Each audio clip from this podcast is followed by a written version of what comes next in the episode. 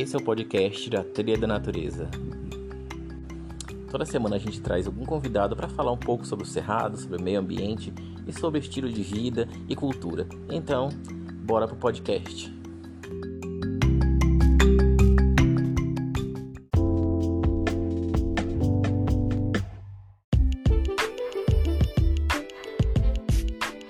Hoje no podcast da Trilha a gente vai falar um pouco sobre a questão do tráfico de animais no Brasil.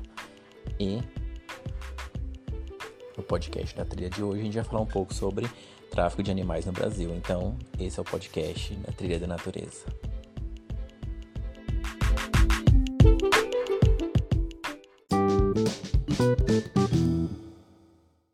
Boa noite, Carolina. Sejam bem-vindos.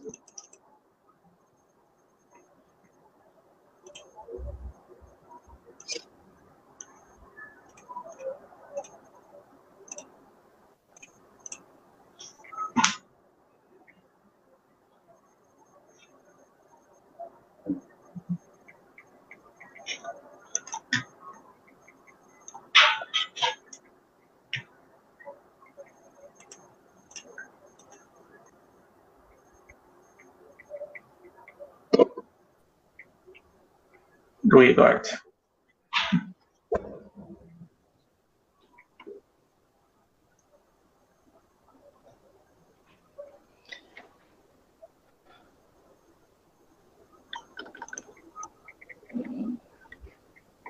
Boa noite, pessoal. Boa noite.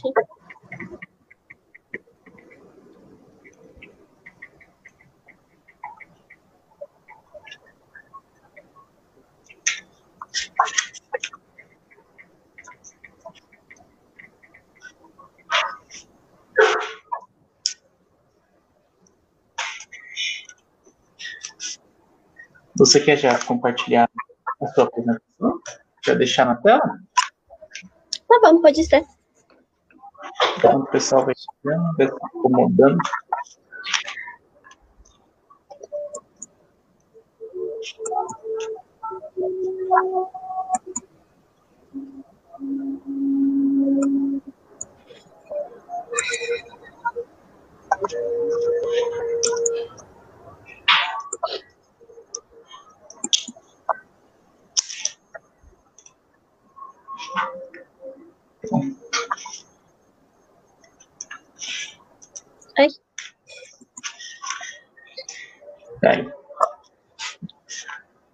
Bom, são sete e um.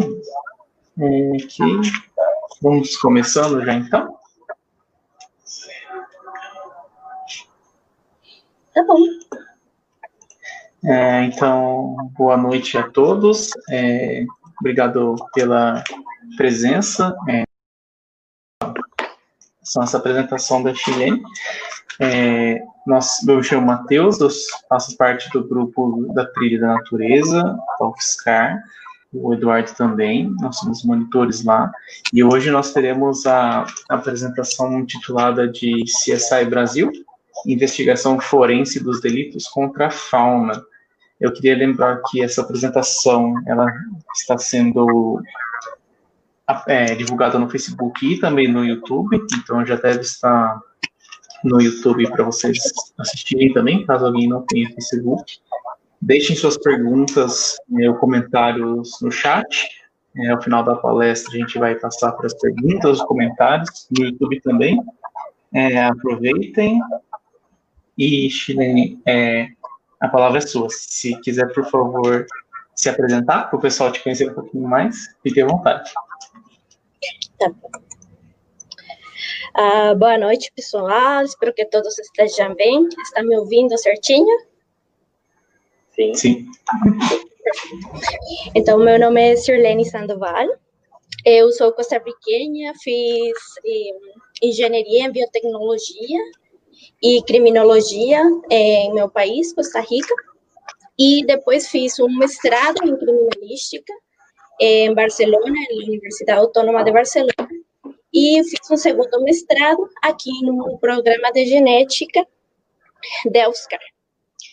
É, essa é um pouquinho da minha história. Trabalhei um pouquinho em genética forense humana e agora estou desenvolvendo o que seria a genética forense animal.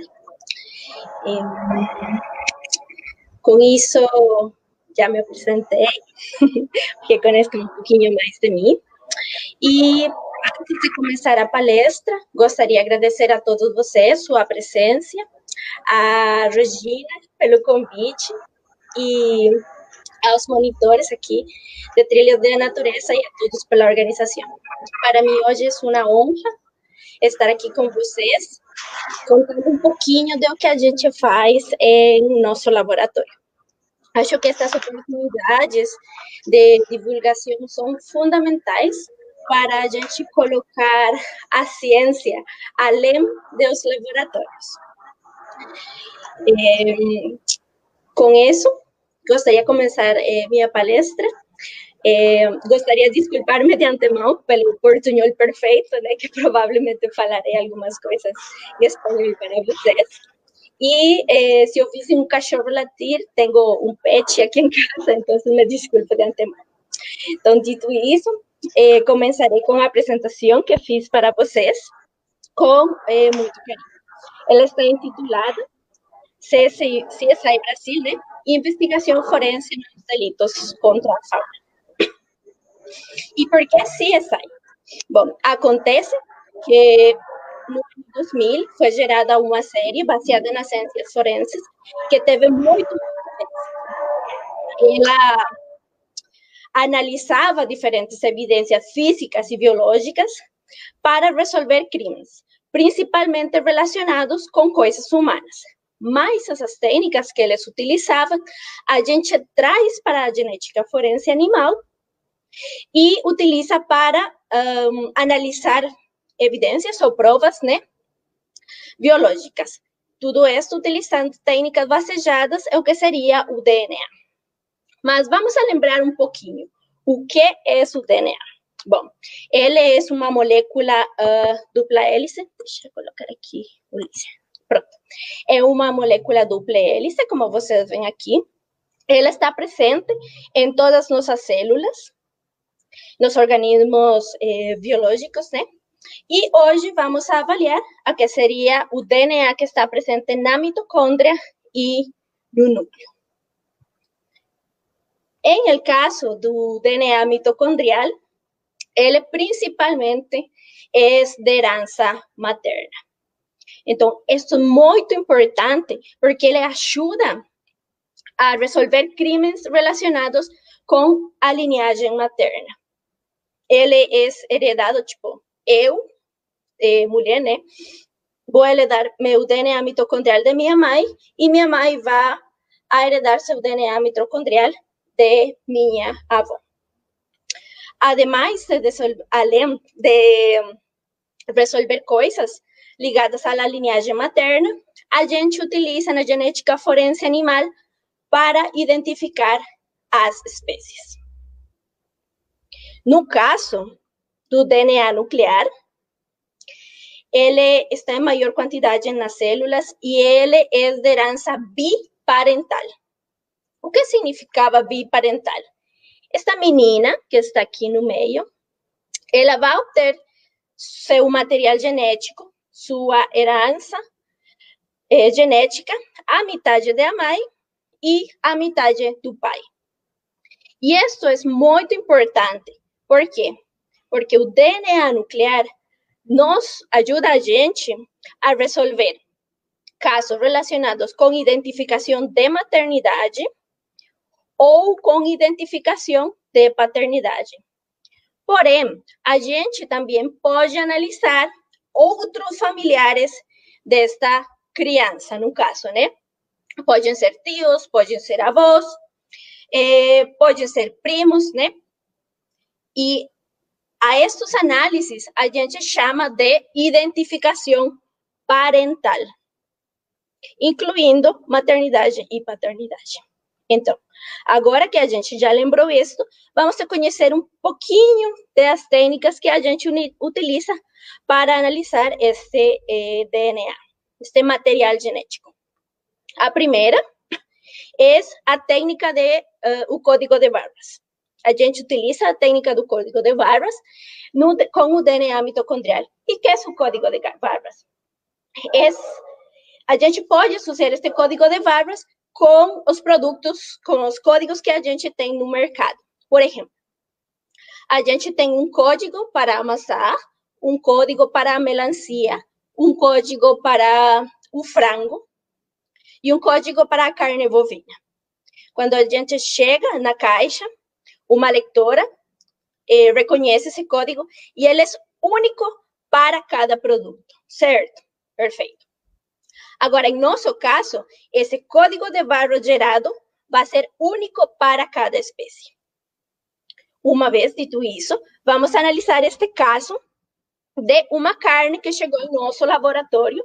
Ela foi analisada por um dos postdocs do laboratório e foi trazida pela Polícia Militar Ambiental do estado de São Paulo.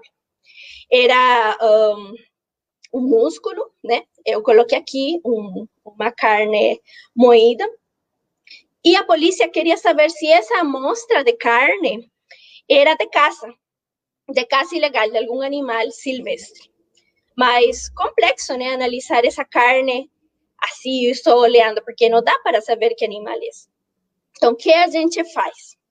Dessa carne, a gente extrai o DNA e desse DNA a gente pega um pedacinho de interesse que está na mitocôndria e faz milhares de cópias igualzinhas, tipo xerox do, de um pedacinho do DNA, sim?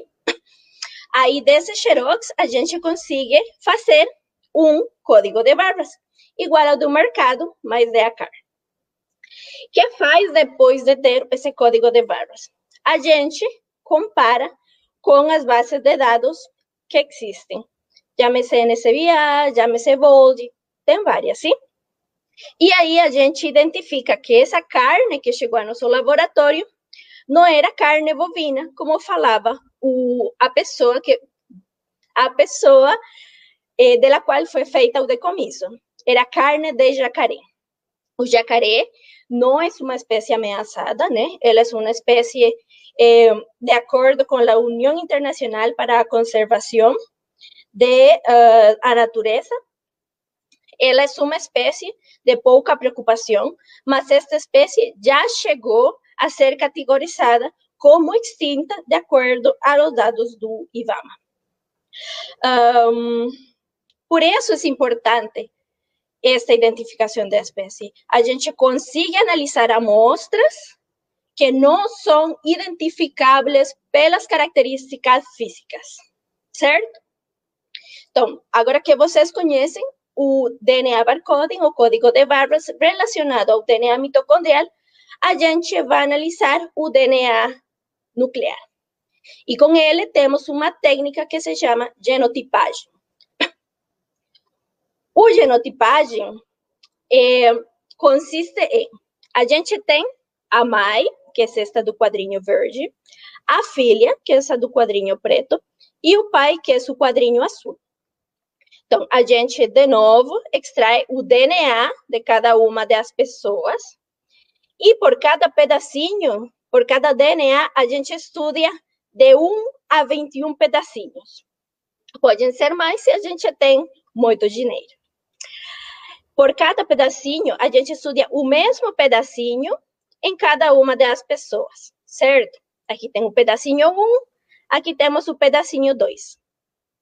Do pedacinho 1, a gente gera múltiplas cópias, várias xerox, de novo, para a mãe, e do pedacinho 2 também.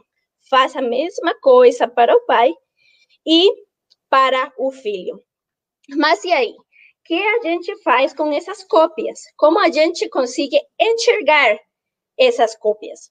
A gente gera um padrão de picos. No caso do DNA mitocondrial, era um padrão de código de barras. Para o DNA nuclear, é um padrão de picos. E como a gente vê esse padrão de picos? A gente vê o padrão de picos assim. A mãe, que é esta que está aqui, né? É verde. Tem dois picos para o pedacinho 1. Um. O pai tem dois picos para o pedacinho um também, certo? E o filho deve compartilhar um pico com a mãe, que vocês estão olhando aqui, em verde, e um pico com o pai, que seria este azul que vocês estão olhando aqui. Mas, como eu falei, a gente não só analisa um pedacinho, a gente analisa múltiplos pedacinhos. Cada pedacinho tem seu padrão diferente em tamanho, em dimensões, né? E depois a gente eh, faz uma estatística de quantos picos são compartilhados. Quando esta criança compartilha um porcentagem alto, a gente fala que este, esta pessoa tem uma probabilidade de um 95 a um 99% de ser o possível pai.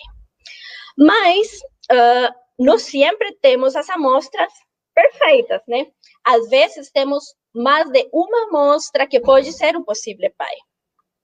E que, e que é isso que a gente faz?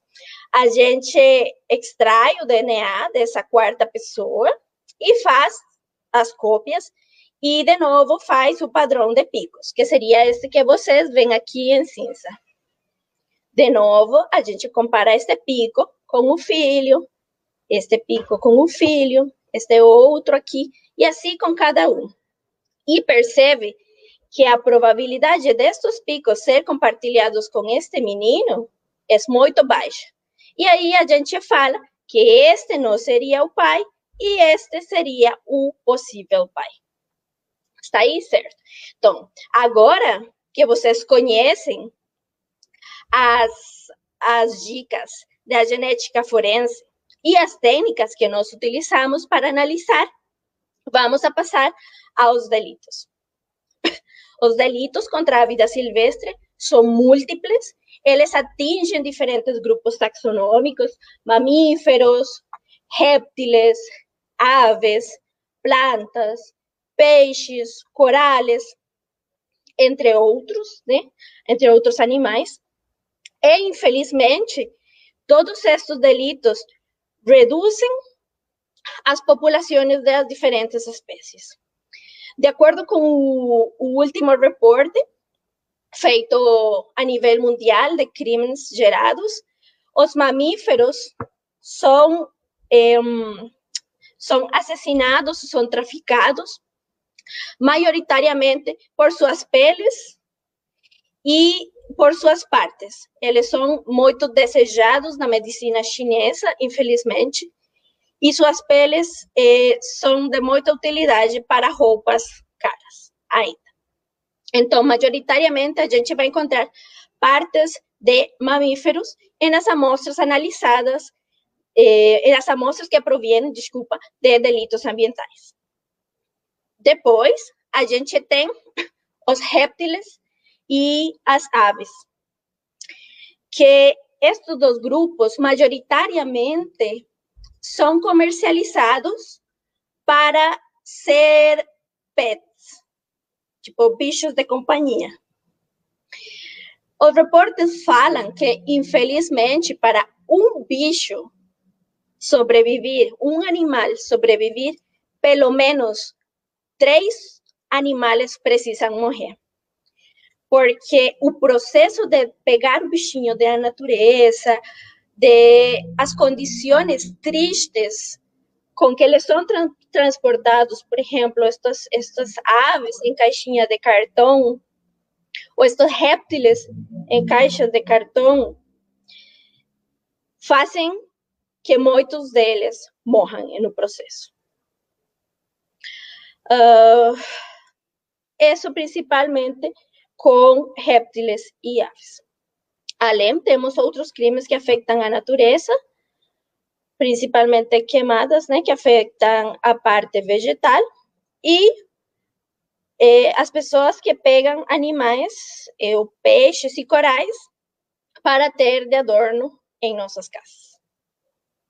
Dito isso, ah, como, como os crimes acontecem mundialmente, e é um tema muito complexo, cada país faz suas próprias leis para a punição e avaliação dos crimes. Aqui no Brasil, o IVAMA e a Lei dos Crimes eh, Ambientais falam que tem principalmente cinco tipos, perdão, cinco tipos de delitos, dos quais são esses que vocês conseguem enxergar no lado direito. E deles, hoje falaremos de três, que são os que estão no quadro vermelho.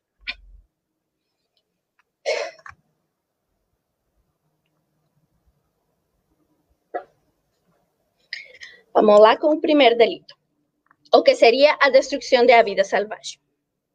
A destruição da vida selvagem, principalmente, está dirigida à destruição de hábitats. Por exemplo, alguns dos quilômetros quadrados de los muitos quilômetros que foram queimados na Amazônia, que foram queimados de forma intencional, seria um exemplo de destruição da vida selvagem queimadas intencionais no Pantanal também seria um exemplo de destruição da vida selvagem. Outros, eh, outros fatos, como, por exemplo, mineria a céu aberto, barragens que rompem e geram este tipo de situações, também seria um crime de destruição da vida selvagem. Mas não só os delitos que afetam os, os hábitats, eh, são destruição da vida selvagem. A gente também tem destruição da vida selvagem diretamente nos animais. Estas fotos eh, são uma doação de uma, uma boa colega, que ela vive, na, ela mora na Bolívia, a Paola, e ela explica para nós que os jaguares ou a onça pintada é um problema, né, para o gado lá. As pessoas que, que, que moram em áreas abertas e têm gado, elas matam as onças pintadas porque tem medo de que a onça ataque seu gado. Isto também é uma destruição da vida selvagem. Na foto que você vê aqui na esquerda, é uma onça pintada assassinada. Esta pele ficou na casa da pessoa que matou a onça. E do lado direito, você vê uma jaguatirica uh, assassinada também, porque a pessoa achou que era uma onça e podia ser perigosa. Esta destruição da vida selvagem é triste porque é a gente a que invade o espaço dos animais.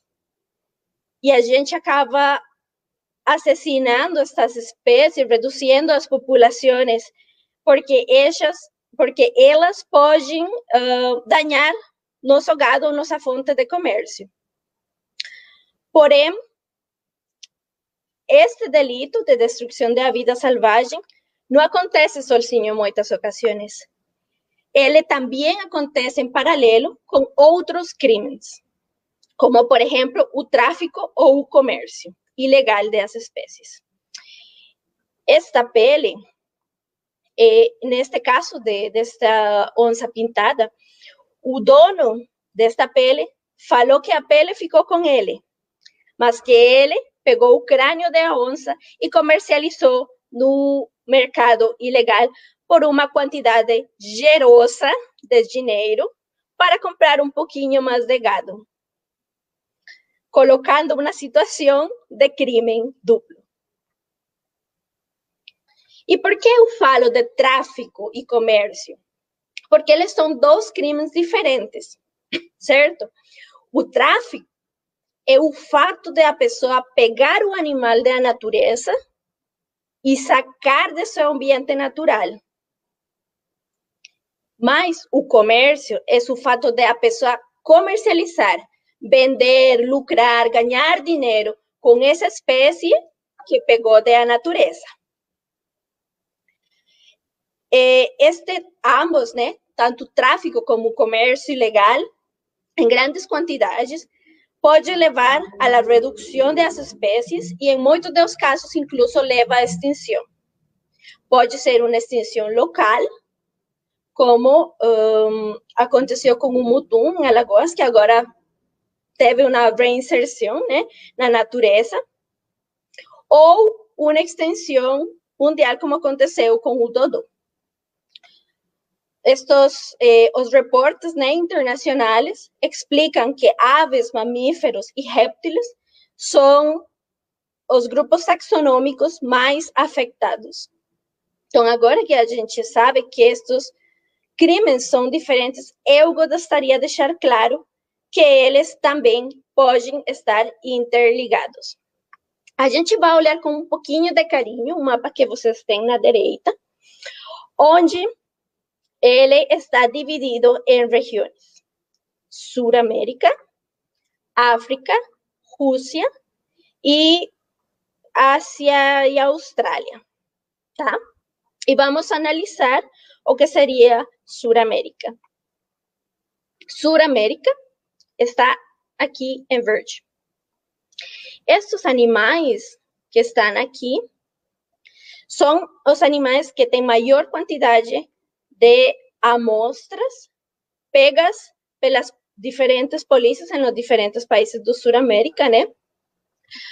Para pegas da natureza para ser comercializadas em áreas como Europa e a Rússia. Como podemos olhar aqui, um peixe uma onça pintada, um jacaré, algumas espécies de macacos e as borboletas, algumas espécies de borboletas, são pegas da natureza na América do Sul e transportadas, que são as setinhas que vocês olham aqui, em amarelo e em vermelho, à Europa e à Rússia, para ser comercializadas lá. Este é um mapa de tráfico e comércio de espécies. Agora, outra coisa que eu gostaria de ressaltar em este mapa é o fato de vocês olhar as cores destas linhas. Vamos analisar o caso de o jaguar, a onça pintada. Ela tem uma linha vermelha. Esta linha significa que este animal ou as partes deste animal, né, podem a ser comercializadas até 100 mil dólares. Então, imaginem um jaguar pego da natureza, onde a gente comercializa uh, as garras, né, que seriam as quatro patas, os colmillos, que seria a dentadura, uh, quatro patas, os colmillos, a pele e, em algumas ocasiões, os ossos para a medicina tradicional chinesa, além da carne. A, a pessoa, o criminoso que faz isso, só com um jaguar já teria perto de 800 mil dólares. Uma ganância ilegal de 800 mil dólares. Por isso que as análises falam que o comércio ilegal movimenta bilhões de bilhões de dólares e é considerado o terceiro crime mais importante a nível internacional depois do tráfico de, de pessoas, eh, narcóticos e armas. Certo? Agora que vocês já conhecem as ferramentas e que conhecem também os crimes que a gente vai analisar, vamos analisar alguns dos crimes que a gente eh, resolveu, né? Tanto internacional como nacional aqui no Brasil. O primeiro crime es un crimen de destrucción de la vida salvaje y tráfico ilegal. Este foi um crime que aconteceu na, na Inglaterra, né? Onde uma pessoa ligou para a polícia falando que tinha ouvido um tiroteio perto de uma área de floresta. Aí chegou a polícia, chegou a polícia científica também e bueno, pegou as amostras. Dentro dessas amostras, eles acharam um ninho de ave e alguns cartuchos de uma escopeta, uma arma comumente utilizada para a caçaria. É importante falar que nesses cartuchos eles acharam amostras de sangue. Como eles resolveram este delito? A primeira coisa que eles fizeram foi dos cartuchos extrair eh, a sangue, né? E da sangue extrair o DNA. uma vez que eles extrajeram o DNA, eles fizeram, fizeram um análise de DNA mitocondrial e geraram um código de barras que a gente analisou e aprendeu no começo da palestra. Ali eles compararam com as bases de dados e depois de comparar, eles acharam, eles descobriram que esta amostra de sangue era de um tartaranhão cinzento, uma espécie de ave de rapinha que uh, é comum na Europa de forma geral, é de pouca preocupação, de acordo com a IUCN, que seria a União Internacional para a Conservação da Natureza, e, uh, porém, eh, não é permitido sua caça. Como eles já perceberam que estava algo errado, eles decidiram continuar com a investigação pelo dano de, da vida silvestre, certo? Então, o que continuaram fazendo? Eles pegaram a sangue que estava nestes cartuchos e fizeram a genotipagem, que era aquele padrão de picos que a gente olhou no começo. Mas, além eles compararam esses cartuchos com os cadastros de balística do país. E nos, nos cadastros de balística, eles acharam os dados da arma que disparou eh, esses cartuchos. Aconteceu que a arma estava associada a um homem de nome desconhecido, vamos a, vamos a colocar para ele João, e João é, tinha um endereço cadastrado. Então, a polícia decidiu visitar a casinha de João. Na casa de João, a polícia achou uns filhotes de ave. Os ornitólogos falaram que era um ave de rapinha, né? É, esquisito que estivesse sozinha, porque as mães das aves de rapinha suelen ser uh, muito cuidadosas, né, muito agressivas hacia as pessoas. E a polícia achou que algo estava meio esquisito, né? Então decidiu também fazer a genotipagem em este filhote. E que achou a polícia? Achou que as amostras pegas de a natureza, de, desculpa, de os cartuchos, né? correspondiam à mãe do filhote. Vocês podem ver aqui os piquinhos. E aí, eles conseguiram fazer a análise de maternidade. Eles fizeram análise parental destas duas amostras e eles conseguiram relacionar essas duas amostras. Aí, a polícia decidiu falar com o João e o João explicou que ele e seus amigos tinham interesse de olhar os filhotes que estavam em um ninho que eles acharam, mas que uh, uh, o, o, a espécie de falcão, né, o ave de rapim, adulta não deixava. Então, que eles dispararam para assustar o animal, mas que acidentalmente a bala tinha ferido eh, o animal e que eles tinham deixado uh, o animal adulto em uma localização X e levaram os filhotes para casa para cuidar muito amavelmente deles. Ali, eh, a polícia foi na localização que o João eh, deu para eles e achou uma ave adulta eh, enterrada né, embaixo da terra e efetivamente eles fizeram uh, o genotipagem desta ave adulta. Eles compararam o DNA, o padrão de pico de DNA do, desta amostra que acharam enterrada com o padrão de DNA que tinham pego dos cartuchos de sangue. E acharam que o padrão foi o mesmo. Ou seja, a amostra de sangue que estava neste cartucho era a mesma sangue deste animal. E com isso, eles conseguiram individualizar essa amostra, ou seja, colocar nome e sobrenome a uma amostra desconhecida. Além, outra coisa que achou a polícia foi que em este, em este pássaro adulto tinha algumas quebraduras, algumas fissuras nos ossos, eh, características de os perdigones, que são as bolinhas de metal que estão dentro do cartucho.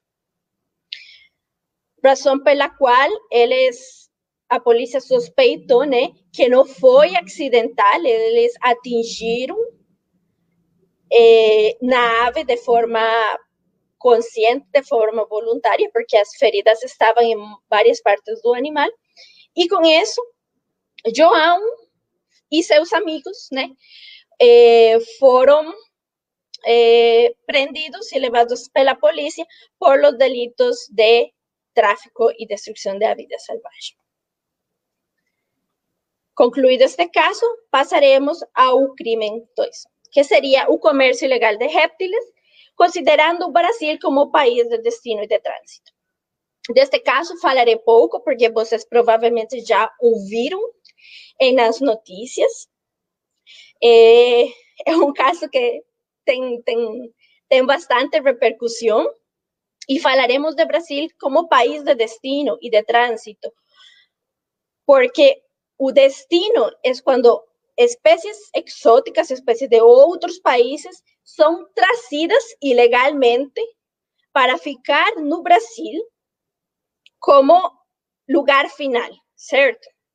E de trânsito seria, seria o fato de utilizar o Brasil como ponte, provavelmente terrestre, para levar espécies exóticas de outros lugares hacia outro destino. Por exemplo, eh, o jaguar pegado na Bolívia veio por via terrestre, passou por o Brasil e do Brasil pegou um voo para chegar na China. Isso seria o fato de ser Brasil um país de trânsito, certo? Então, dito isso, analisaremos o caso de a cobra naja, é, cobra famosa, né? Tem até memes agora. É, ela foi encontrada no Distrito Federal. É uma cobra ponçonhenta que veio da Ásia para o Brasil.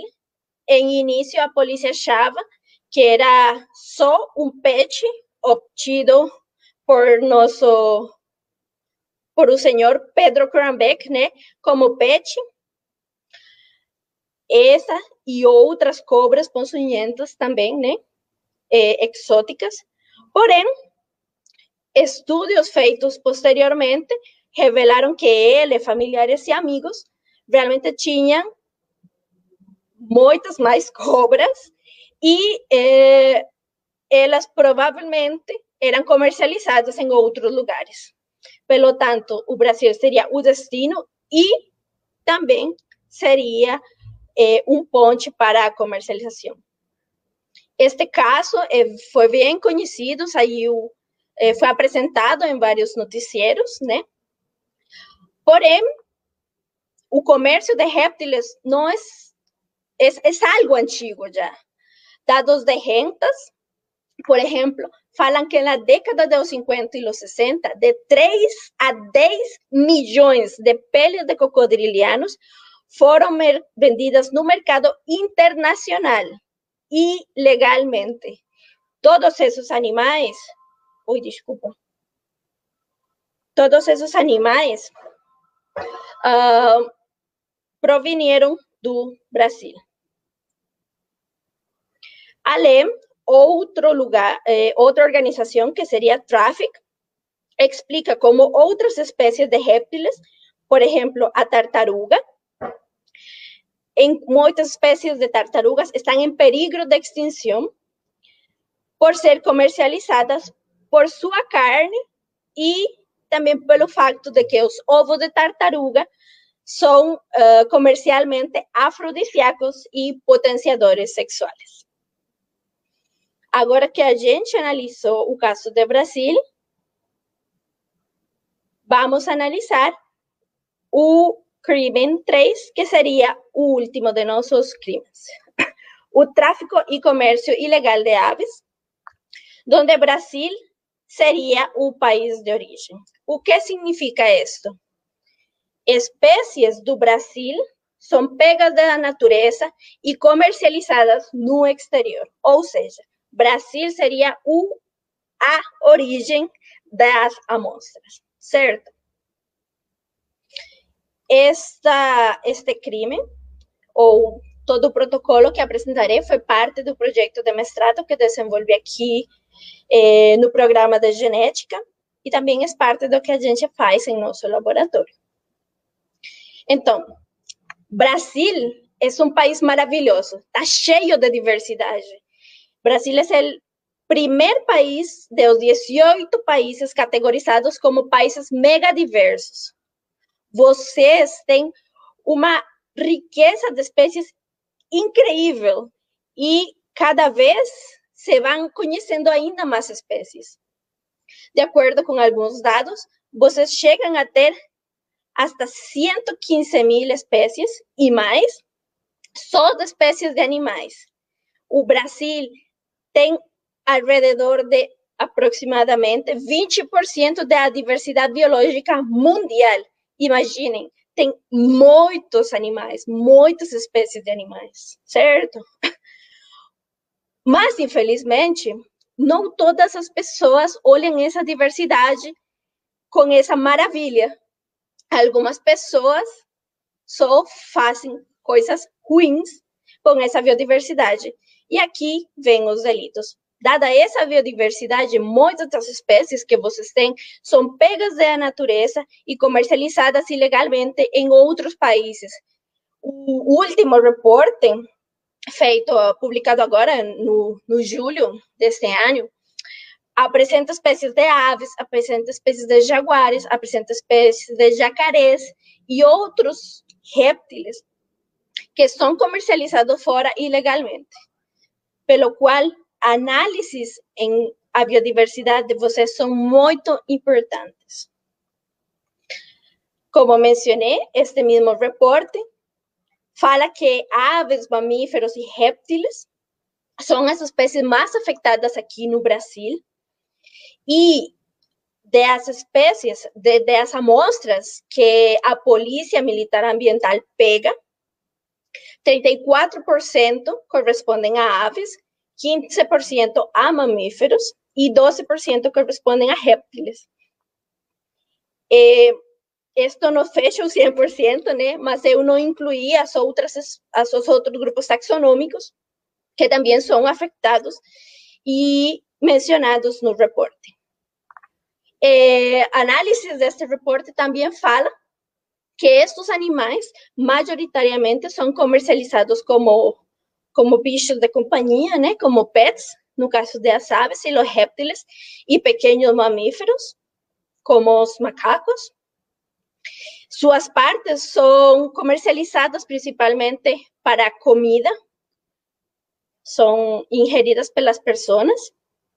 E em casos particulares, por exemplo, as penas das aves, principalmente aves coloridas, são utilizadas para artesanato, peles e orçamentos, como os colares que são feitos com os colmilhos do jaguar, medicina tradicional, e outros. E em poucas ocasiões, os répteis são utilizados como parte de coleções. Estes casos são reflejados né, em notícias nacionais, como esta notícia que foi feita, que foi publicada né, em Natal, onde aproximadamente 150 pássaros foram apreendidos em um decomiso ilegal. E em esta outra, onde a Polícia Ambiental, no estado de Minas, eh, de Minas Gerais, desculpa, de Minas Gerais, eh, realizou uma operação de fiscalização e combate e apreendeu uma grande quantidade de aves. Entre elas, o canário da terra, que é esse amarelinho que está aqui na caixa, mas a imagem está um pouquinho pequena, não dá para ver.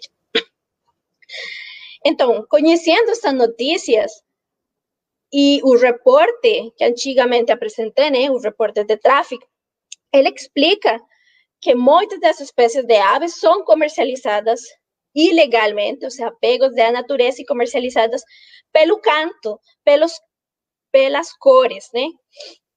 E dentro dessas espécies, que estas são as seis mais comumente comercializadas ilegalmente, está o canário da terra, que é esse amarelinho, no qual a gente se vai basear para fazer nossos análises e que foi meu projeto de mestrado. O canário da terra apresenta várias problemáticas. A primeira é que no Brasil, só no estado de São Paulo, existem mais de 8 mil criadouros que reproduzem ou têm canários da terra com fines não comerciais. Porém, se olhamos estes gráficos, estas, este gráfico é eh, as espécies eh, que se encontram mais comumente em los criadores, de acordo aos dados do CISPAS, Cicale flaviola ou canário da terra, essa espécie que ocupa o segundo lugar. Porém, esta espécie também é a que tem mais canários pegos em apreensões ilegais. Aqui vocês podem olhar a primeira barrinha. Então, o que acontece esta relação, com esta relação? A polícia acha que tem uma provável relação entre o número de criadouros que tem esta espécie e os canários pegos da natureza e levados ilegalmente para tráfico ou para comércio. Por isso, esta espécie é muito importante de analisar. Além, existe uma lei aqui no Brasil, que está, que está no artigo 28, onde se explica que é proibido utilizar espécies da fauna silvestre, caçar, comercializar, uh, etc., espécies que sejam silvestres. Mas como a gente sabe que essa espécie silvestre?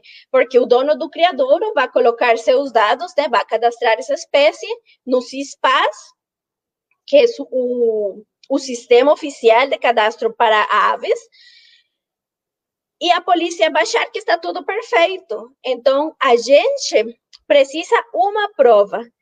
E que prova a gente analisa? O que a gente faz é fazer as análises genéticas baseadas nas técnicas que vocês já conhecem, né? Que seria o código de barras e o genotipagem, né? As análises de parentesco. E procura anomalias entre os dados genéticos e os cadastros do CISPAS. E como a gente fez este trabalho? A gente coletou amostras de diferentes áreas eh, do estado de São Paulo com a ajuda da polícia Pegamos sangue de uninha e além conferimos as características físicas do canário. Vocês podem ver que tem canários amarelinhos, com a cabecinha um pouquinho laranja. Tem outros muito, muito amarelinhos. E tem outros que são branquinhos. E assim, tem outros com outras diferenças, né?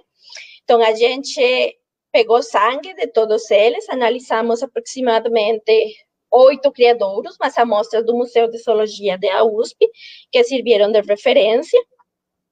E depois de coletar essas amostras, a gente fez a extração, que vocês já eh, olharam e conhecem, né, das diapositivas, slides anteriores, e analisamos o DNA mitocondrial. Geramos o código de barras para cada uma de nossas amostras e comparamos com as bases de dados. Aí nós identificamos a espécie. em filhotes muito, muito bebês. É, que não é possível pegar as características é, fenotípicas, né, as características físicas.